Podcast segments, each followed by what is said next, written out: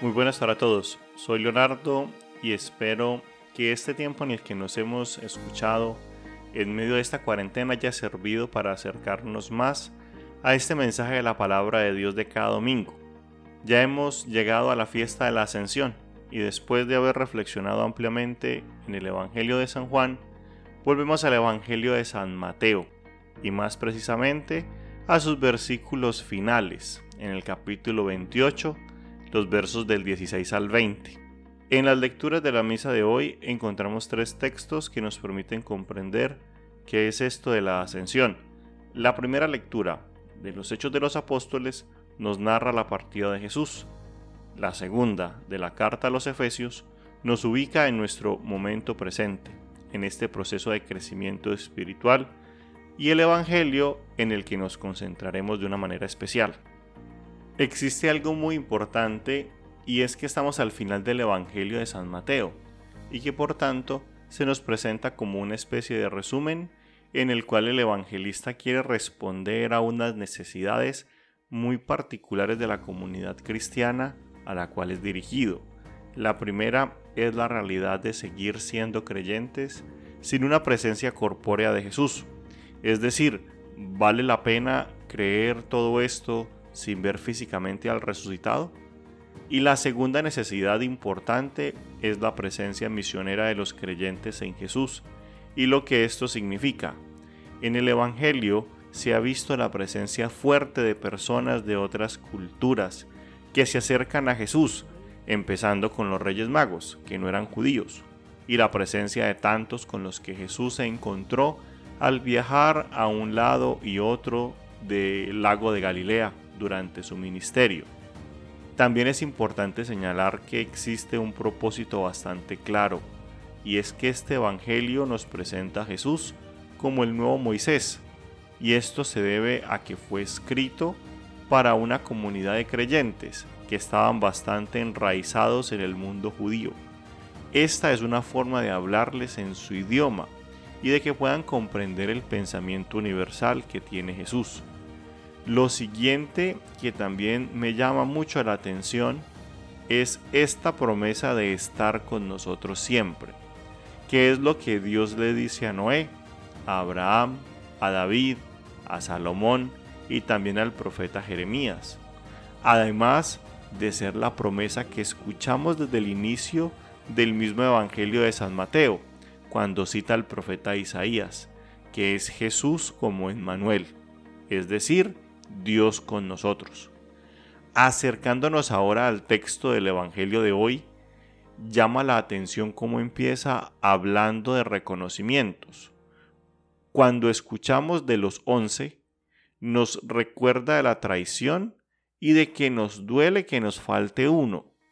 En Galilea nos recuerda el inicio de la predicación, o sea, de dónde venimos y lo que hemos logrado hasta ahora.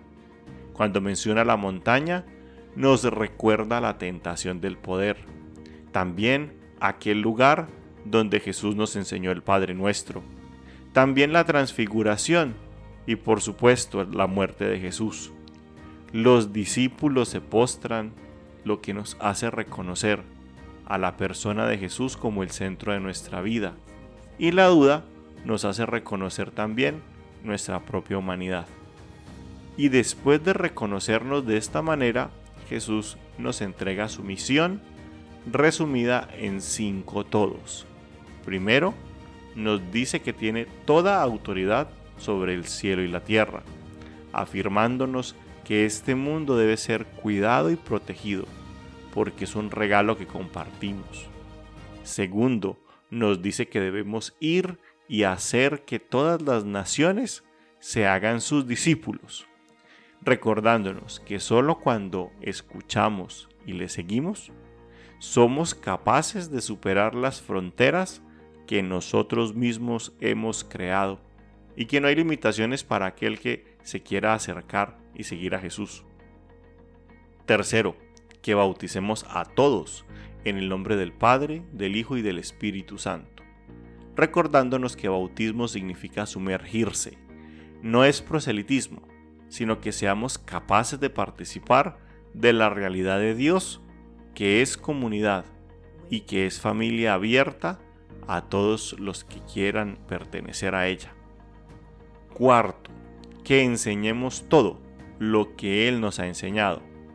Y esto se refiere a que recordemos que un seguidor de Jesús reconoce a Dios como Padre nuestro, a que los cristianos estamos en misión de hacer presente el amor que hemos experimentado en nuestra vida, a que creer es un acto de comunidad, a que el futuro siempre tiene a Dios en su horizonte, y que para hablar de Dios bastan los gestos y palabras sencillas.